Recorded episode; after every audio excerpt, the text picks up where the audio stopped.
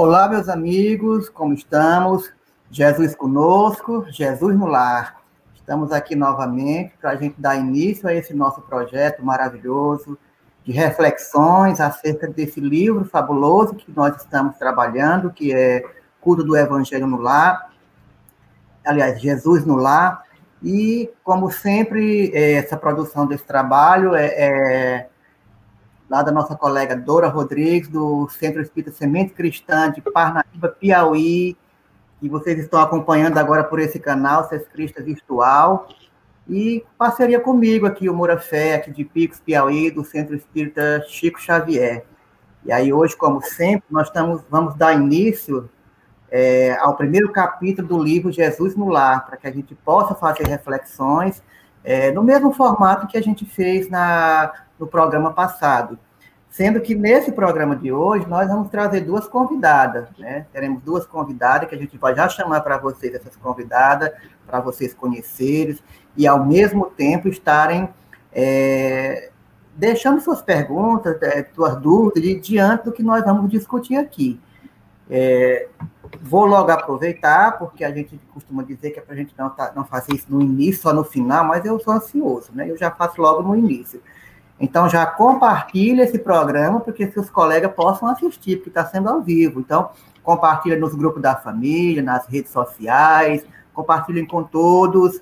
Já vão logo seguindo aqui, o, o se inscrevendo no nosso canal e também deixando o like, que isso é muito importante para a página, para ter o engajamento e para que nós possamos estar dando visibilidade a esse trabalho para outras pessoas.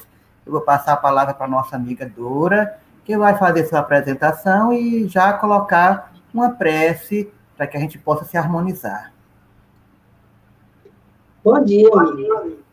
Sejam todos bem-vindos ao canal CS Crista Virtual. Graças a Deus, nosso projeto que iniciou no domingo retoma hoje. Nós vamos ter duas amigas que vão contribuir conosco no trabalho, na nossa conversa, nos nossos diálogos. Mas, como bem lembrou Moura Fé, vamos iniciar com uma prece. E a nossa prece, nós escolhemos uma prece musicada, a prece Nossa Esperança, cantada pelo grupo Acorde. Vamos à prece e depois a gente dá continuidade ao nosso trabalho.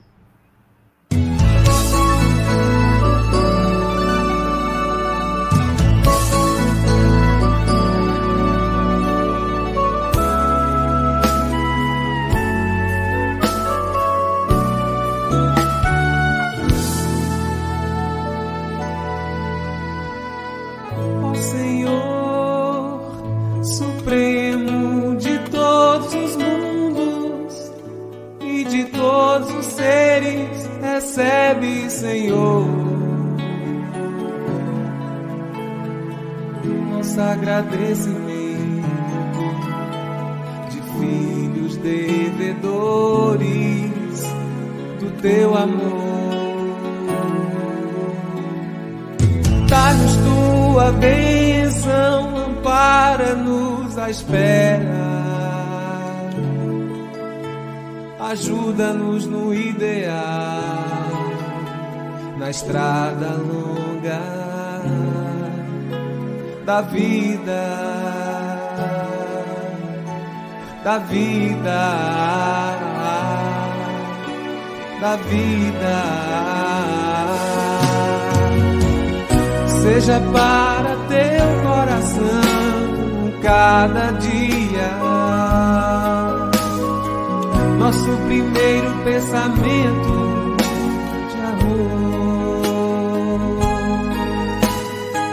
seja para tua bondade, nossa alegria de viver. Pai de amor infinito, dá-nos tua mão generosa e santa. Longo é o caminho, grande é o nosso débito inesgotável é a nossa esperança. Longo é o caminho, grande é o nosso débito, mas inesgotável é a nossa esperança. Seja para teu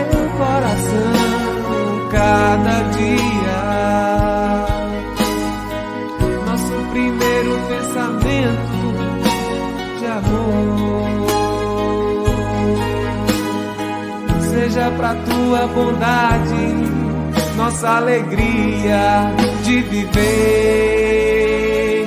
Pai de amor infinito, dá-nos tua mão generosa e santa. Longo é o caminho, grande é o nosso débito, inesgotável é a nossa esperança.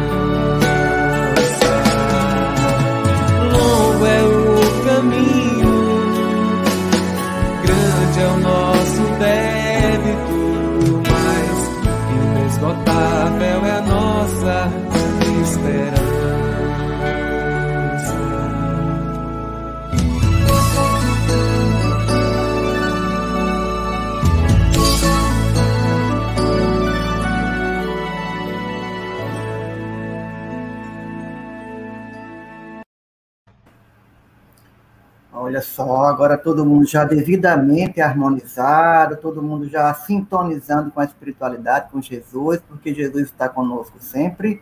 E é claro, a gente vai começar agora o nosso trabalho. Eu quero convidar nesse momento é, para trazer para vocês a nossa amiga aqui, Elisaura, lá de Porto Velho, Rondônia, que vai hoje fazer a participação conosco. Elisaura, bom dia, seja bem-vinda. Bom dia a todos aos meus colegas, né? Amigos de, de Pix, Teresina. E a todos que estão no chat também. Sejam muito bem-vindos. Isso, Elitora. Como é que está por aí? Tudo tranquilo, né? Tudo tranquilo. Ótimo, ótimo. Dora, aqui. Pode chamar quem é a sua convidada, Dora? Ah. A convidada é a Aline Costa, membro da nossa Casa Espírita, estuda conosco as obras de André Luiz, outros estudos que a gente faz. E ela vai ficar agora no mês de junho com a gente nessa tarefa. Ótimo. No mês de junho, nos próximos programas, ela estará conosco aqui nesse momento de discussão dessa obra. Bem Seja bem-vinda, Aline. Bom dia, muito obrigada. É um prazer estar aqui com vocês. Prazer nosso. Prontinho, né, gente? Ó, então já já está aqui o Quarteto Fantástico, né? O Quarteto Fantástico formado para a gente conversar de Jesus, uma conversa descontraída, né? Eu gosto de dizer sempre que nós não somos doutores de, de doutrina, não, de espiritismo, não. Nós somos aprendizes, né? Eu gosto de parafrasear o Herculano Pires, né? Que ele fala que todos somos aprendizes. Ninguém é doutor aqui, ninguém é mestre em espiritismo. E, e a ideia é justamente essa, trazer uma reflexão sobre um tema e fazer uma discussão leve, né? Cada um dizendo o que entendeu, como é que se compreendeu, e o público também que está nos acompanhando vai dizer o que entendeu lá no chat. Vai ficar gravada essa, essa aula, naturalmente, esse estudo, e posteriormente eles podem estar alimentando o chat, depois nós passamos por lá, dar uma olhada, ver o que foi que responderam. Os que não conseguirem hoje ao vivo vão estar vendo posteriormente, e isso é que é importante. Gente, então, como é que a gente vai trabalhar hoje? Eu vou passar aqui é, os slides da, do, nosso, da nosso capítulo de hoje, que é o culto cristão lá. E esse, esse capítulo, né, vocês têm acesso, está lá no, no livro Jesus no Lar. E nós vamos fazer a leitura dessa primeira lâmina, do primeiro slide, mais os dois subsequentes, e vamos tentar ver o que nós conseguimos tirar desses três parágrafos, certo? Eu vou começar aqui a leitura desse primeiro, e aí a gente vai tentando ver o que é que ele diz. Olha que interessante esse primeiro parágrafo aqui, né? Ele diz o seguinte: Povoara-se o firmamento das estrelas, dentro da noite prateada de luar, quando o Senhor, instalado provisoriamente em casa de Pedro, tomou os sagrados escritos e como se quisesse imprimir novo rumo à conversação, que se fizera improdutiva e menos edificante, falou com bondade: Simão, o que faz o pescador quando se dirige para o mercado com os frutos de cada dia? O apóstolo pensou alguns momentos e respondeu hesitante: Mestre, naturalmente escolhemos os peixes melhores. Ninguém compra os resíduos da pesca. Jesus sorriu e perguntou de novo: E o oleiro? Que faz para atender a tarefa que se propõe? Certamente, senhor, redarguiu o pescador intrigado. Modela o barro, imprimindo-lhe a forma que deseja. O amigo celeste, de olhar compassivo e fulgurante, insistiu: E como procede o carpinteiro para alcançar o trabalho que pretende? O interlocutor, muito simples, informou sem vacilar. Lavrará a madeira, usará o enxó e o serrote, o martelo e o formão. De outro modo, não aperfeiçoará a peça bruta. Calou-se Jesus por alguns instantes e aduziu. Eu vou parar por aqui, eu quis passar esses três slides porque era interessante a compreensão desse diálogo mas eu estou voltando aqui lá para a primeira parte para que a gente possa começar a discutir um pouco desse trecho bem aqui. Essa profundidade dessa leitura singela que traz ensinamentos valorosos e reflexões que muitas vezes nos passa despercebido. Se algum de vocês já quiser ir falando alguma coisa, quiser entrar aqui para comentar, vocês três aí, meninas, fiquem à vontade, ou eu posso dar prosseguimento. Alguém quer comentar alguma coisa, o que entendeu, o que compreendeu dessa primeira lâmina, aqui, esse primeiro slide? Ou podemos ir? Aline, Elisara, Dora? Por enquanto, pode continuar. Por mim. Moura. Hum. Oi. Chama atenção essa conversa improdutiva hum. que estava acontecendo no ambiente, no momento. Né? Isso. Jesus estava atento, ele estava ali no seio de uma família, na casa de Pedro, cercado pelos apóstolos, pelos discípulos, pelos familiares, e sempre muito atento à conversa que, que estava sendo realizada ali em torno por aquelas pessoas. E que ele chama de improdutiva, porque de certo que a conversa não atraía boas vibrações, não era uma conversa de um nível mais elevado, e isso chama a nossa atenção para a atualidade, justamente para essa questão de quando nos reunimos em família, e isso não quer dizer só na nossa casa, em família no nosso lar, na nossa família do trabalho, na nossa família da casa espírita, onde quer que nós nos encontremos, para o tipo de conversa que muitas vezes a gente se deixa envolver. Porque se a gente não prestar bem atenção, daqui a pouco surge uma fofoca, surge um comentário da vida de um ou de outro, e quando a gente menos espera, a situação está, assim, evoluindo já para julgamentos, para situações, assim, bem mais difíceis, né? E isso gera, com certeza, uma vibração também no ambiente, uma vibração negativa. Então, Jesus chama, nesse momento, a atenção observa que a vibração do ambiente está começando a mudar, está começando a ter uma vibração pesada em função das conversas. E daí ele chama a atenção de Pedro, faz esses questionamentos com relação ao que faz a, a aquele, aquela pessoa que vai ao mercado buscar os peixes, aquela pessoa, o oleiro e tudo mais, para dentro de, desse, desse entendimento que é muito presente na vida deles, ver se eles vão percebendo qual é o sentido que Jesus quer dar a essa informação. Foi o que me chamou a atenção. Isso, Dora. Justamente, Dora, é, me chamou a atenção esse, esse eixo aí mesmo dessa fala improdutiva, porque observemos, gente, como nós perdemos tanto tempo com palavras, né, com conversas improdutivas. Vocês já observaram? Né? Como a gente gasta muito dispêndio de energia, de fluido através das nossas palavras improdutivas, dos nossos pensamentos, porque nós sabemos que as palavras, é aquele dito popular, né? Palavra tem poder, né? Então, nós sabemos que realmente as palavras, elas vão imbuir de magnetismo. Os nossos pensamentos são energias magnéticas.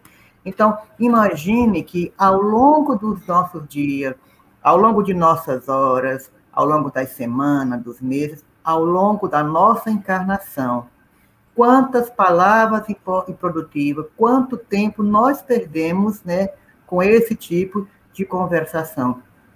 Lembrando que todas essas conversas que nós falamos, improdutivas, que geram, de certa maneira, energias tóxicas no ambiente, elas revelam né, o que nós temos no interior, elas revelam os nossos sentimentos, porque os nossos sentimentos é o que nos constrói. E essas palavras exprimem o que nós somos. Então, essas conversas que não são edificantes, na maioria das vezes, né, elas correm solto, elas correm frouxo. Quando a gente começa a fazer, sem nem perceber, essas conversações maledicentes, elas vão ali fluindo, fluindo, que se alguém não der um bate, se alguém não der um corte, elas vão além do nosso controle. E quando percebemos, já estamos naquele emaranhado, pré-julgando as pessoas, sendo maledicente, apontando isso, apontando aquilo, porque nos perdemos nesse emaranhado de conversas soltas, improdutivas, é, conversas de cunho energético, porque está ali criando naquele ambiente toda uma psicosfera né, de energia. E lembrando que nós estamos conversando, pensando e emitindo essas ondas, atraindo espíritos afins. Então, com certeza, temos que povoar o nosso ambiente mais com conversas produtivas, nos vigiando continuamente. Certo? Aline, você quer comentar alguma coisa?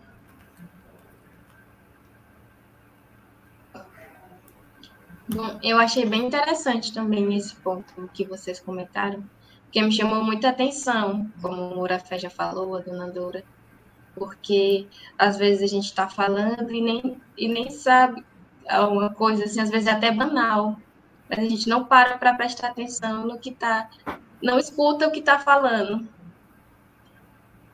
Era isso. Aproveitando o gancho, já que vocês já fizeram a introdução, né, fica até melhor para poder fazer os comentários. É, eu creio que essa palavra é improdutivo, né, mas ela vem da palavra produzir. Então, a palavra produzir quer dizer que vai gerar frutos, né? Então, quando você tem esses momentos no nosso lar, em qualquer ambiente, em que você não está gerando, pelo menos você está intencionado, saber que as suas palavras, é, o seu comportamento naquele determinado local e momento, ela vai sim gerar alguma produção. Então, nós temos que realmente fazer essa vigilância de ter cuidado do que é que vai ser comentado naquele momento, a sua produção em termos de frutos, né? Então, é realmente, é, quando começou essa conversa improdutiva, Jesus, como um bom pedagogo, né? Ele foi lá e já foi direcionando para in, iniciar, né? Iniciar como é que se deve dar o culto no lar. Então, é, é justamente né, o tempo para poder ver como, da melhor forma, poderá as pessoas, né, dali em diante, é, melhor conduzir né, momentos de integração, iniciando no seu próprio lar, para depois você fazer isso estendendo aos seus locais de trabalho e na sociedade como um todo. Você é verdade. Eu posso falar, Dora. Você lembrou bem, viu, Elisada? A gente começa, isso é um aprendizado. A gente começa em casa para depois ter esse comportamento no trabalho, na casa espírita, na sociedade. Porque se a gente não se educa, o nosso comportamento vai ser desorganizado nos ambientes por onde a gente transita. Então, realmente é algo que precisa começar. E o lá é um pontinho muito benéfico para a gente começar a se educar nesse sentido. Uhum, é o ponto de partida. Com certeza. É isso aí. E a Joana fala, né? A gente se torna responsável por aquilo que a gente fala. É, a Joana de Ângela deixa bem claro: tudo aquilo que você fala, você se torna responsável. Porque aquelas pessoas que ouvem, aquelas pessoas que seguem o que você está dizendo, você vai ter realmente responsabilidade perante a transformação daquela pessoa, em parte da transformação. Mas continuando aqui, gente, um outro, um outro tópico que eu achei muito interessante, nessa página, bem aqui ainda, que eu estava vendo as palestras, até comentei com a Dora, nos bastidores hoje, e eu ouvindo o Arthur Valadares falar justamente dessa parte aqui, é, que ele fala bem aqui. Instalado provisoriamente na casa de Pedro, aí essa parte foi que me chamou a atenção. Tomou os sagrados escritos. Eu achei interessante, né?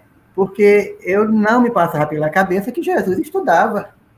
Uhum. Porque o que é que Jesus estava fazendo com esses sagrados escritos na casa de Pedro? É? Se Jesus era o próprio evangelho, né? naquela época não tinha evangelho, Jesus era o próprio evangelho, eu digo, meu Deus, Jesus estudando, e nós aqui nessa dificuldade toda não querem nem abrir o livro Jesus no lar, né? Mas, na verdade, Jesus estudava realmente, Jesus ele estudava é, o Antigo Testamento, ele buscava dentro do Antigo Testamento um outro olhar, um outro prisma, uma, um outro, uma outra forma de ver é, sobre sua nova releitura, todo aquele conteúdo, todos aqueles conhecimentos ditados pelos profetas, para que, de certa maneira, ele conseguisse entrar ali e extrair realmente preciosidades. Extrair dali riquezas que, de certa maneira, as pessoas não conseguiam perceber, como eu, particularmente, já tinha lido esta, esta passagem aqui e não tinha percebido esse tópico que eu estou comentando. Eu não tinha percebido isso antes.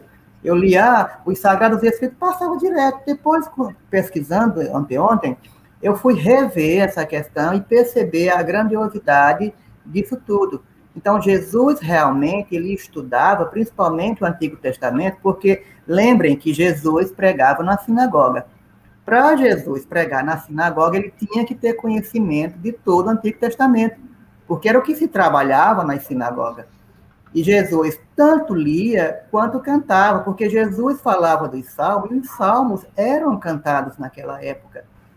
E por isso que Jesus, em algumas partes do Novo Testamento, Jesus faz citações de Moisés, Jesus faz citações é, de Isaías, Jesus faz citações de Elias, porque Jesus ele tinha todo o estudo, todo o aparato desse Novo Testamento. Ele conhecia, ele sabia dessas escrituras. E para que ele fosse pregar realmente na sinagoga e conversar com os escritos, com os fariseus, ele tinha que ter domínio dos textos que já estavam ali escritos para que ele não infringisse as leis da época. Então, realmente é fabuloso né, é, é, é, ter esses conhecimentos e a gente buscar essa nova releitura também desse ensinamento. Que eu estou fazendo uma nova releitura agora com vocês dessa obra Jesus no Lar. É, é como a gente costuma dizer, ah, a gente leu em tal época, foi uma concepção. Hoje, quando a gente vai ler mais apurado, a gente traz uma outra releitura, porque nós temos com o espírito mais é, digamos assim, um pouco mais trabalhadozinho nessa vontade de estudar, não é isso? Nós temos uma passagem aqui em Lucas, capítulo 1, versículo 1 a 4, momento em que Jesus está pregando na sinagoga. Né? E ele se utiliza do que está escrito nos, nos, escritos antigos, quando ele diz: Hoje se cumpriu essa passagem da Escritura que acabaste de ouvir. Uhum. Então, demonstrando que estava predito lá nas escrituras a vida dele, e ele não foi bem entendido quando ele disse isso. Hoje se cumpriu esta passagem da escritura que acabaste de ver. Quer dizer, eu, o enviado, estou aqui, falando para vocês. Então, hoje se cumpriu essa predição que está lá no tudo. Eu acho interessante justamente essa questão, Moura, porque muitas vezes a gente tem a ideia, alguns dos nossos amigos, nossos irmãos, alguns de nós, de que a gente só precisa ler a codificação, os livros complementares, que a Bíblia não é algo que a gente deva ler. Porque, ah, mas são escritos antigos, não, escrito por homem. Não, de maneira nenhuma. Muita informação valiosa dos profetas que eram enviados do Cristo, governador desse planeta. Então, vejam, o próprio Cristo fez uso desses escritos, né, para buscar lá aquelas predições que anunciavam a sua vinda, e algumas outras situações, porque ele, ele não rompeu com a base inicial. Muito ao contrário. Então, é muito valiosa realmente essa informação de, de que Jesus, buscavam os escritos sagrados do povo daquela época, porque como é que ele ia falar para aquele povo, rompendo com, com o que eles tinham de uhum. crença?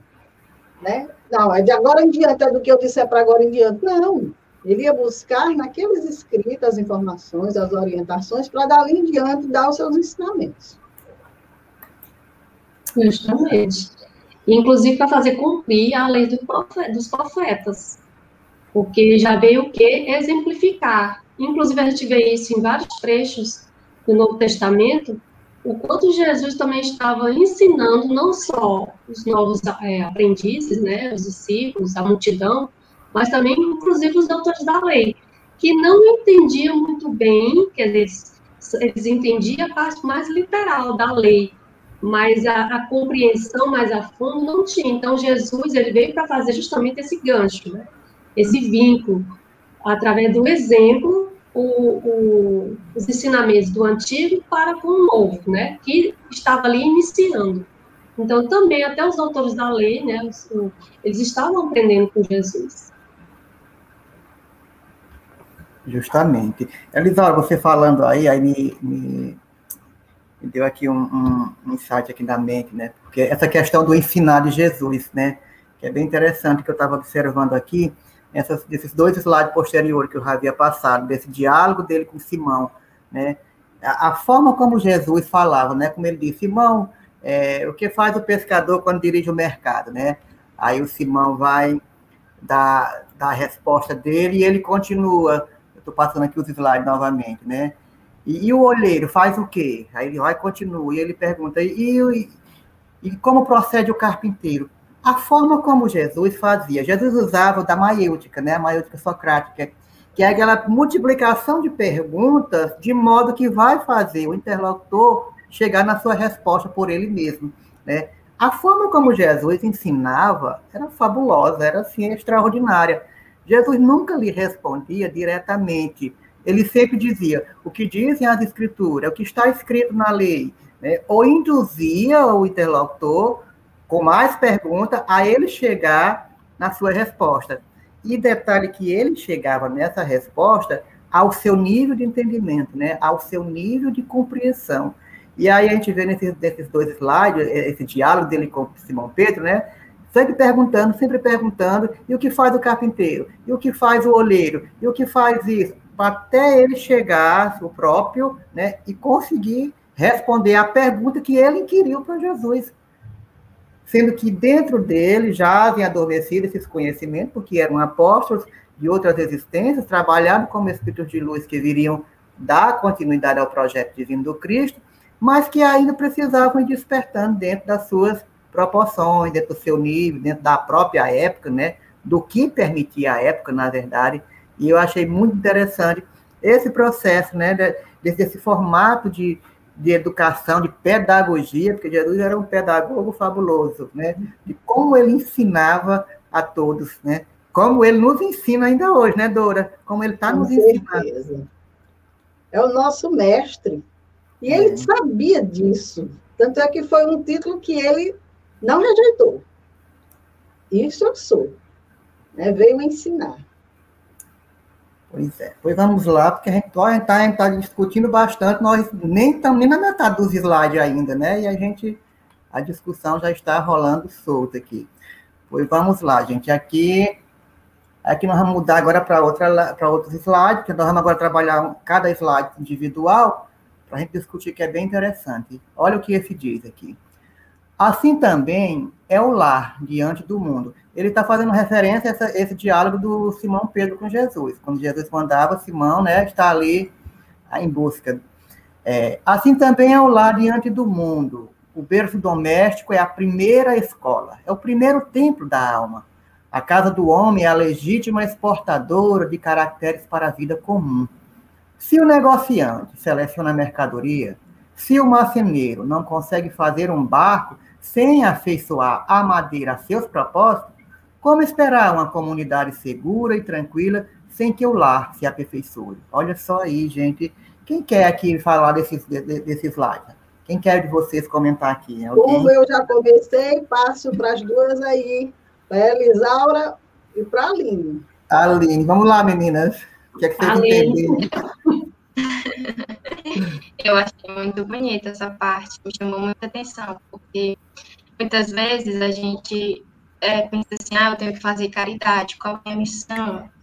Ah, minha missão é internacional, é fazer é fazer algo para o mundo todo. A minha missão é fazer algumas coisas para os pobres, levar o alimento material. E a gente sabe que caridade não é só isso, né? E Jesus, ele é muito enfático quando ele diz que, que tudo começa no lar. Então, é muito mais perto do que a gente imagina. É dentro da nossa própria casa, no nosso próprio ambiente, que ele, que ele chega, né? Então, a nossa missão começa aí. Começa com a minha mãe, começa com o meu relacionamento com irmãos, que muitas vezes não é muito fácil, mas que é necessário para a minha evolução e para o meu crescimento. E eu achei muito interessante porque ele diz assim: o berço doméstico é a primeira escola e o primeiro templo da alma. Então, é onde a gente precisa preparar a nossa alma, que muitas vezes é doloroso, porque na nossa família a gente sabe que tem não só amigos, né, como também inimigos, pessoas que a gente não se dava muito bem, que a nossa alma não se deu muito bem numa vida passada. Então, tem muitas dores, sim, mas tem muitas benesses. Porque quando a gente começa a, a trabalhar em cima disso, começa a, a querer vencer tudo isso, a gente sai com a alma limpa. Porque quando a gente chega lá, a gente vai observar, nossa, então tudo isso é necessário. E que bom que eu consegui passar por tudo isso com Jesus. Foi assim que eu entendi. Uhum. Então, a ULA, então ela, ela é o nosso ponto de partida, a nossa oficina de trabalho, né? Nossa primeira oficina, onde ali a gente vai começar e é o interessante nesse texto, também está atento à questão dos verbos, né? E você vai ali cultivar, modelar, você vai ali transformar. Então, é, é, esses verbos eles nos ensinam que a gente precisa estar ali em constante trabalho. Então, o, qual seria o nosso instrumento de trabalho ali, que são os nossos familiares, para que você possa estar ali é, cultivando, né? é, amolando, vamos dizer assim, a questão dos nossos valores. Então, ali dá, é, é realmente nosso ponto de partida, que a gente tem que estar atento, né? Inclusive para o primeiro mandamento, que é amar ao próximo a si mesmo. Então, ali é o próximo, o mais próximo da gente é a nossa família, que a gente tem que começar realmente a estar tá trabalhando esses valores. Quando a gente vai trabalhando esses valores em conjunto, então a gente começa realmente a nos amar também, amar o próximo a ti mesmo. E aí você vai, como já foi dito no início, né, estendendo para a sociedade. Então, como é que você, como o próprio Jesus falou, você vai construir, um museu, um carpinteiro, fazer um, um, um móvel, né, uma mesa. Então, ela precisa realmente fazer aquilo ali com avinco, com todo esmero, com amor, bem feito, para que a coisa tenha funcionalidade.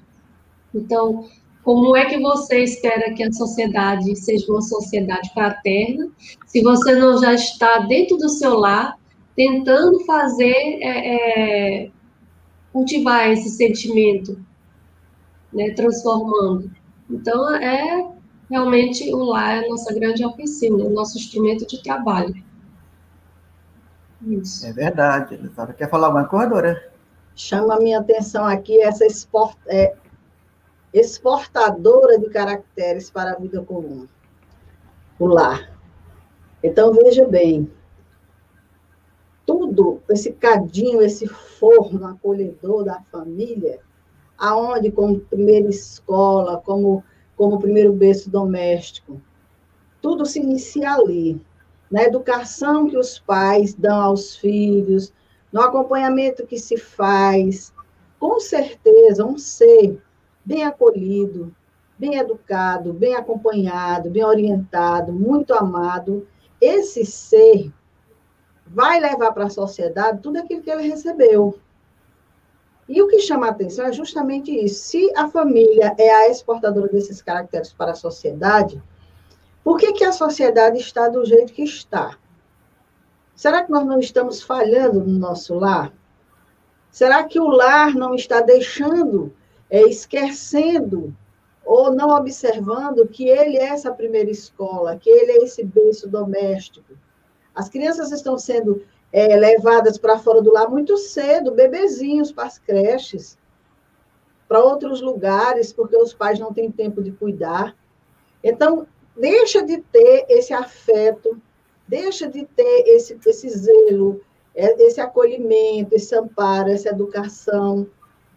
E muitos pais, muitas vezes, desconhecem até quem são os filhos, a personalidade dos filhos, porque não convivem com eles. Então, o resultado é justamente isso. Qual é a sociedade que a gente. Qual é a, a, a, a mini sociedade, porque cada lá é uma mini sociedade. Né? Então, se é, esses mini lares estão produzindo, não estão produzindo é, seres em condições de fazer essa sociedade melhor, o resultado está aí, nessa violência, nessa degradação, nessa irresponsabilidade, nessas situações que nós hoje temos até medo de sair de casa. E o resultado a gente está vendo aí, muito jovem morrendo muito cedo. Crianças jogadas já no mundo das drogas, dos vícios, de toda a natureza. A gente sabe que os espíritos, eles trazem do passado as suas deficiências morais. Mas é justamente nesse período do berço em que os pais têm a oportunidade de moldar o caráter dos filhos de educar, de orientar, de instruir para a vida, de forma que ele possa exportar para a sociedade um ser melhor. E já imaginou se todas essas mini sociedades é, fizessem o seu trabalho, como não estaria a nossa sociedade? Mas, infelizmente, é como nos diz o Pierre Vai, é, nós estamos delegando para a escola a responsabilidade de educar, os pais estão colocando os filhos, entregando na escola para serem educados, porque eles não têm como dar conta. E a escola não tem como, porque a escola está ali para instruir. A educação quem dá são os pais. Então fica aquela coisa de joga de responsabilidade de um para o outro. O pai diz, na escola não te dão educação, o professor diz, na tua casa não te dão educação. E como fica a situação dessa criança, desse jovem, né? Então, claramente está aí o chamado de Jesus, a nos dizer que o lar diante do mundo é esse berço doméstico. E a primeira escola da alma. Os pais precisam atentar para isso. Quem vai formar uma família, quem tem a intenção de criar filhos, esteja atento para isso. Quem estiver nos acompanhando nesse momento com essa intenção, vou me casar, vou ter um filho, esteja atento. O seu lar vai ser o berço doméstico primeiro, a, a primeira escola, o tempo dessa alma que vai chegar para ser amado, para ser acolhido, para ser educado, para que possa exportar para a sociedade um ser melhor. E nós estamos no tempo de, de, começar isso, já que a gente até agora não fez, é, Moura? Exatamente, né, Dora? E pegando um gancho no que vocês falaram, né, que a Elisara também falou aí, que nós temos como ponto de partida, a Aline também enfatizou bem interessante essa questão, e Emmanuel traz também é, é, essa mesma questão, né, quando ele diz que é, o lar é um templo doméstico, né, e é uma bênção da, do, do céu na terra, porque dentro dele é possível realizar um verdadeiro trabalho de santificação, de, de transformação, porque ali nós temos, como ele diz, um valioso passadiço, né, que é um trânsito que nós estamos fazendo para as esferas superiores. E aí, nesse, nesse divino corredor para a vida celestial, a criatura ela vai encontrar todos os processos necessários para a sua regeneração, de modo que ela possa se aperfeiçoar devidamente. E aí, a nosso, nosso espírito, que já é arrojado a essa organização familiar e no mundo, é tal qual aquele metal que quando a gente coloca no, no que Emmanuel fala até numa outra, numa outra passagem que eu não me recordo, que ele fala que é tipo um cadinho, que você pega aquele metal inferior e aí precipita no fogo para que ele se dilua, se torne aquele metal líquido e se funda com outros metal para criar outro tipo de metal. Então é assim que nós também, né, somos esse espírito que chega naquele ambiente familiar e aí nos fundimos com toda aquela família, porque nós precisamos suportar a tensão elevada desse clima familiar que estamos estagiando. Precisamos apurar as nossas qualidades mais nobres, né? as nossas virtudes que ainda precisam ser trabalhadas. E aí, nesse processo, não vale de forma alguma fugir, não vale se revoltar, não vale se rebelar, nós temos que resignar e suportar esses conflitos nesse berço doméstico, né, que são indispensáveis para a nossa redenção. Indispensável como um valor moral de, de um soldado, de um indivíduo que vai carregar esse fardo da própria responsabilidade. Enquanto nós vamos desenvolvendo e trabalhando essa guerra de conflitos íntimos que nós trouxemos para nos reajustar. Então, nós não devemos esquecer nunca que o nosso lar é um espelho, né? É um espelho onde o mundo contempla o nosso perfil. E por isso mesmo, nós precisamos, sim, sabiamente, né, enobrecer e santificar esse berço doméstico, que é a primeira escola, que é o ponto de partida, que é, como ele diz aqui, o primeiro templo da alma, né? A casa realmente do homem. Então, é, é muito importante esse trabalho. Continuando, que eu estou desconfiado, não fazer. Hoje é umas duas horas com esse povo dialogando, né? Vamos lá, para ver se a gente não extingue muito, né? Tá aqui. A paz do mundo começa sob as telhas que nós acolhemos. Se não aprendemos a viver em paz entre quatro paredes, como aguardar a harmonia das nações? Se nós não habituamos a amar o irmão mais próximo, associado à luta de cada dia, como respeitar o eterno Pai que nos parece distante? Jesus relançou um olhar pela sala modesta, fez pequeno intervalo e continuou. Né? Então, gente, nesse, nessa, nesse slide aqui, ele traz um pouco do que já foi falado, né? Do que já, já comentou, do que a, a Aline já falou também, em relação que nós precisamos aprender a conviver, né? Com os nossos semelhantes, com, com os nossos afetos dentro do lar, e também, por que não dizer desafetos, né? Porque eles também vêm ali para se reajustar conosco, na nossa família, né? Então, precisamos realmente trabalhar essa harmonia, ter essa oportunidade de buscar, dentro do nosso aprendizado familiar, desse berço doméstico, essa oportuna experiência que estamos vivenciando enquanto espírito encarnado e buscar, é, digamos assim, um reaprendizado do amor com essas, com essas pessoas, com esses espíritos que estão ali, naquela luta diária conosco. Então, sem dúvida alguma, é como ele fala, a paz no mundo. Aí a gente parafraseia aquela canção do Nando Cordel, né? A paz do mundo começa em mim, né? Se eu tenho paz, eu faço a paz. Por isso que ele fala, a paz do mundo começa sob as telhas que nos acolhemos. Então, começa no nosso lar a paz, começa com aquilo que estão em nós, ali no nosso núcleo. Se eu não tenho um equilíbrio, não tenho uma sintonia, não tenho um amor com aqueles que estão comigo, se eu não me resolvo no meu lar, vai ficar um pouco complicado eu me resolver fora dele. Aí tem aqueles que dizem, ah, mas tem, tem pessoas que têm mais afinidade com os de fora do que com os de casa, porque os o parentesco corporal diz muito mais do espírito do que do consanguíneo. Né? Mas aí é que está. É naquele núcleo familiar que veio o compromisso com o espiritual, que hoje ali comporta aquele corpo consanguíneo. Então, ali dentro também tem essas almas afins, que estão ali naquele corpo consanguíneo, então nada de dizer, ah, mas eu tenho uma afinidade com os que estão lá fora, porque já são coisas de outras vidas. Sim, se lá fora de outras vidas, tu imagina os que estão ali mais próximos de ti. Esses é que são das outras vidas realmente, né? Então, precisamos estabelecer esse núcleo de paz, buscar realmente essa sintonia, esse reajuste com essas pessoas. Mas esse entendimento, Moura, que nos dá é a doutrina espírita.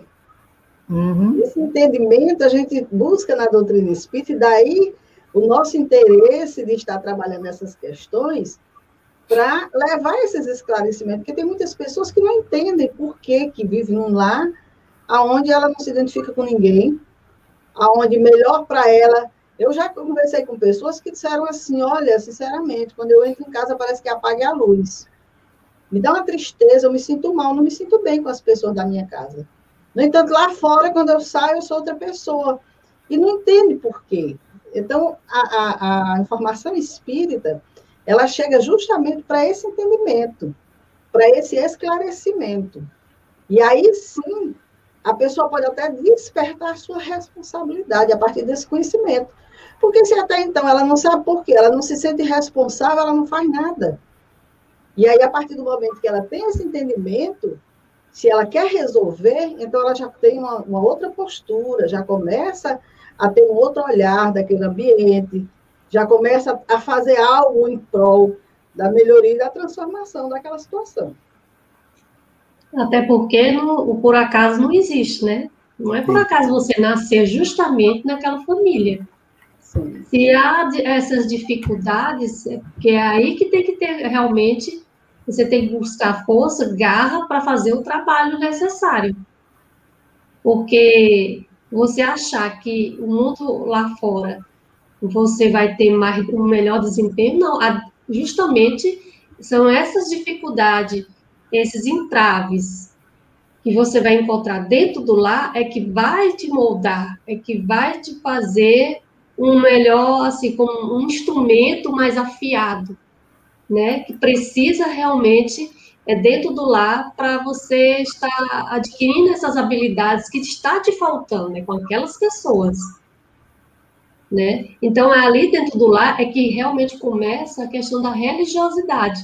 Não achar que a religião se dá, é, que você precisa trabalhar a questão da sua religiosidade em locais externos. Você procurar uma igreja, né, ou um centro espírita, ou outras designações, para poder estar trabalhando a sua religião, mas a religiosidade, através dos valores já incutidos dentro do lar, nesses valores que você tem que começar a despertar e trabalhar dentro. Isso mesmo, Elisaura. Até porque é, cada semelhante nosso. Oi? Entrou um comentário da Luane aqui. Sim. No lar, temos a primeira experiência em sociedade, e já que as potencialidades do espírito são desenvolvidas, e o espírito ganha valores em sua jornada. Justamente, Luana, porque uhum. assim, cada semelhante nosso é degrau de acesso à vida superior.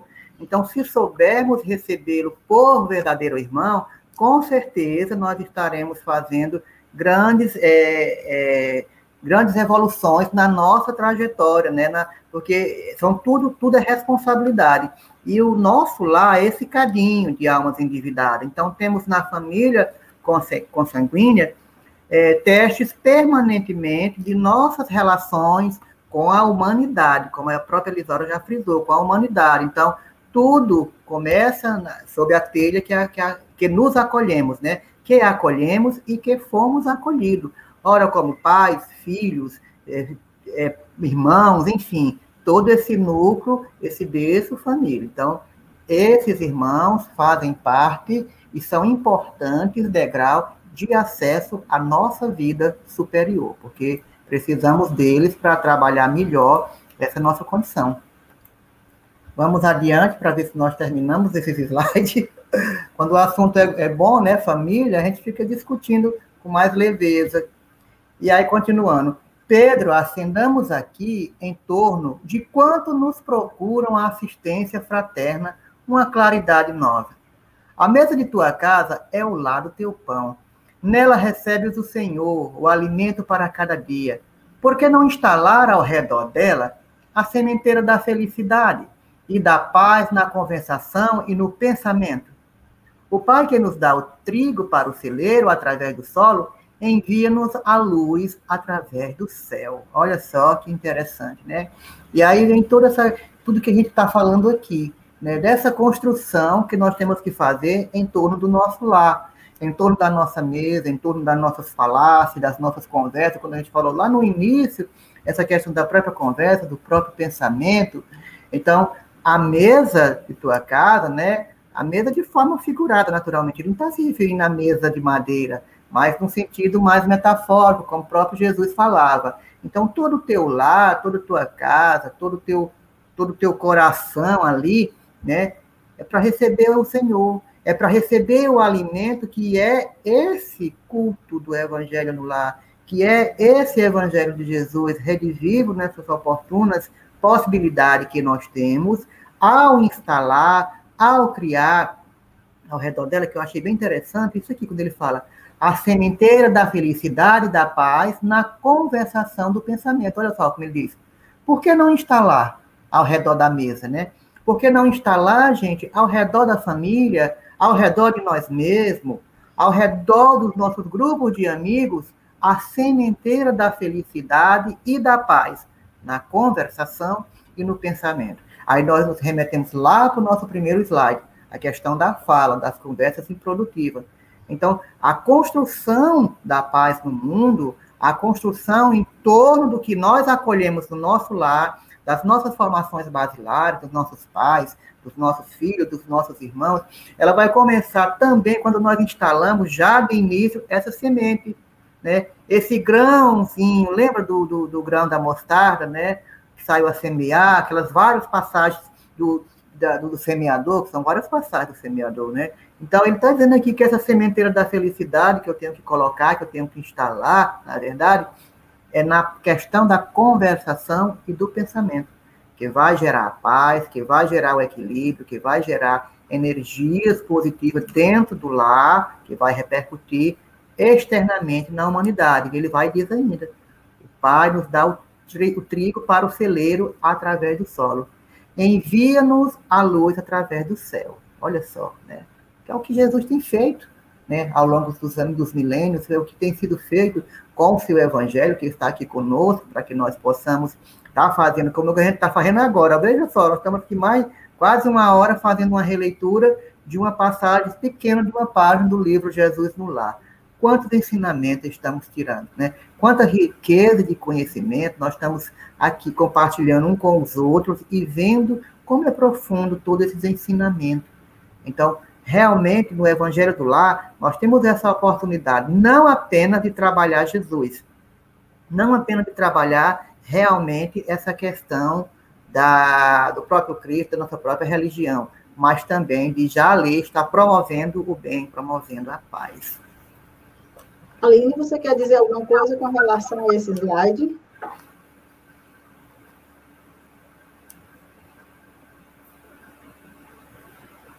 Sim, eu achei bem interessante. Tá dando para me escutar direitinho? Sim. Eu achei interessante quando ele fala, né, que a mesa da casa do Pedro é o lado pão dele, já que eles estavam lá se reunindo. Então, além dele receber a fartura do alimento material, Jesus ainda estava lá para contribuir com a assistência moral, com os ensinamentos religiosos, com, com a moralidade, com os bons ensinamentos. E que já, e por que não instalar, né, como o Moura Fé já falou, essa sementeira da felicidade na conversação e no pensamento. Já que o pensamento é uma força, né, e, o, e a palavra também tem força, como já foi dito, porque não contribuir isso, criar uma ponte para o bem, para o amor. Aí ele diz que o Pai que nos dá o trigo para o celeiro através do solo envia-nos a luz através do céu. Eu achei muito bonita essa parte. Jesus continua conosco na nossa mesa, né? É isso que o livro Jesus no Lar vai nos mostrar. É Mas nós vamos avançar para concluir, porque isso. nós temos pouco tempo, e depois eu quero fazer uma sugestão, viu, Moura? Tudo bem, então vamos lá. Então eu vou ler os dois últimos slides para a gente fechar, certo? Se a claridade é a expressão dos raios que a constitui, a fartura começa no grão. Olha o que a gente disse aí, né?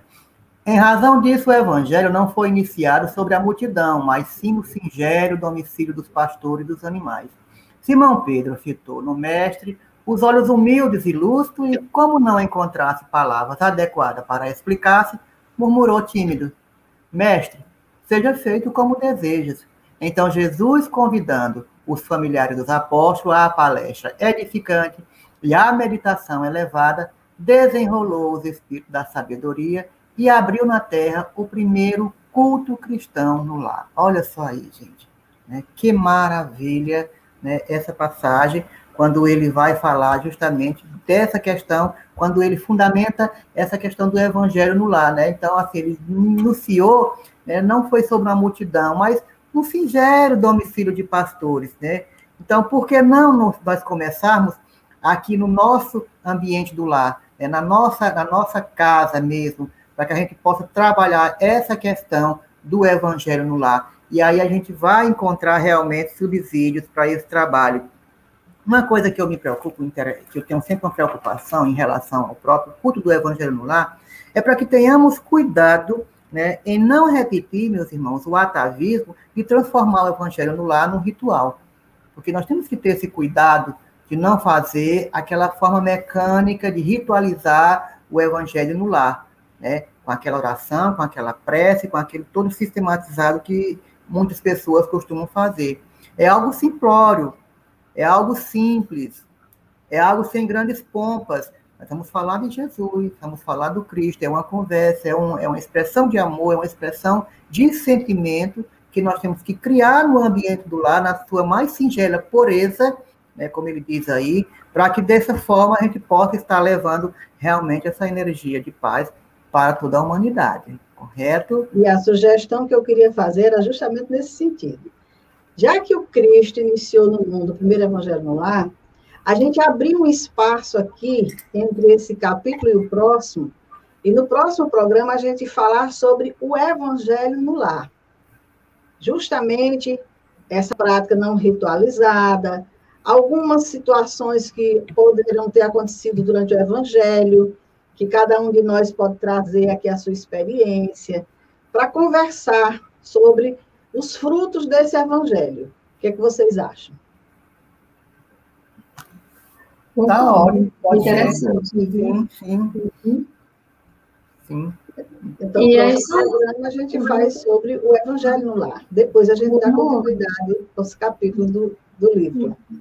Agora, só complementando o que a Aline também falou, que né, o culto do Evangelho no lar, no caso da mesa, né, não é só o local em si em que a gente está se alimentando, mas dentro do lar é que a gente está reabastecendo a nossa saúde do corpo físico, nosso instrumento de trabalho aqui na Terra. Então, naquele momento que está ocorrendo o culto, ali você está não só com a parte intelectual, né, que a gente tem que realmente desenvolver os conhecimentos, mas também a questão dos sentimentos também sendo trabalhado naquele momento, porque ali alguns assuntos vão sendo norteados, vão aparecer, e ali, geralmente, quem tem mais um, um pouco mais de conhecimento, né, desses valores morais, pode estar repassando para aqueles, né, que, é, em termos de experiências, já, já adquiriu, conforme o tempo, né, e aí é variar para qualquer pessoa, que não quer dizer que a pessoa mais velha vai ser mais sábio, né? Não, não é isso. Mas ali é uma, realmente uma troca de experiência, de conhecimento, de sentimentos, em que o culto ele proporciona, né? Então seria esse também o alimento da alma, né? O sentimento também, o alimento Estamos no horário, Moura Fé. Está muito boa a conversa. Está muito boa a conversa, mas precisamos fazer outras atividades espirituais também, que a gente tem durante o sábado, né? Então, assim, nós estamos chegando para o finalmente, eu vou fazer minhas considerações, vou deixar que vocês agradeçam rapidamente, e, por final, passe a palavra para a Dora para encerrar o nosso programa de hoje.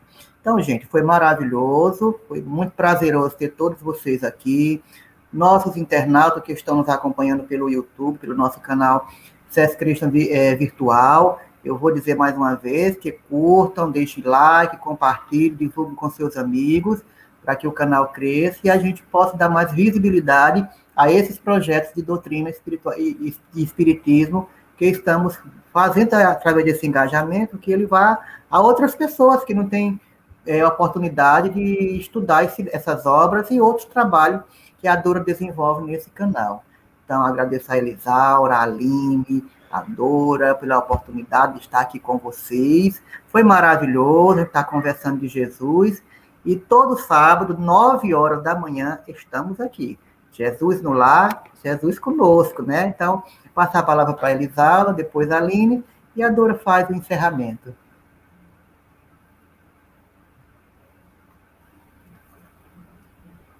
Liga o microfone, Elisaura.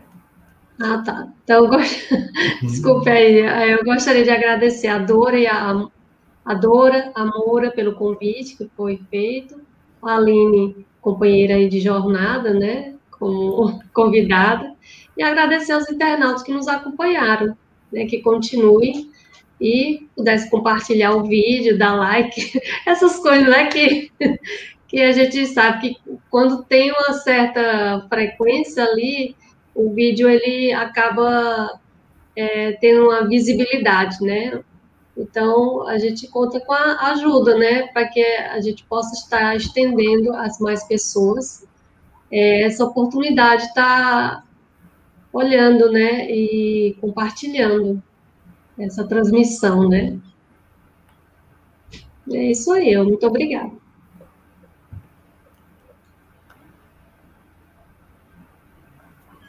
Eu gostaria de agradecer a todos que estão presentes, que estão nos ouvindo, que estiveram é, um momento para poder nos escutar. Agradecer primeiramente a dona Dora, a Moura e a Elisaura. E dizer que foi muito é, gratificante para mim, muito produtivo minha manhã. e que é muito bom, achei muito bom ler o livro Jesus no Lar, ele é muito delicioso da gente ler porque é uma conversação simples, é algo que vai nos cativando muito. E eu senti essa proximidade. E lembrando também de uma frase do, do Haroldo, que ele falou numa palestra, que cada um de nós nascemos onde precisamos florescer. Então, a gente não, não nasce no lugar errado. Então a gente não, assim, ah, eu tenho que florescer aqui, eu vou embora para florescer em outro lugar. Não, a gente tem que florescer aqui. Foi onde a gente foi plantado, que é onde a gente precisa florescer.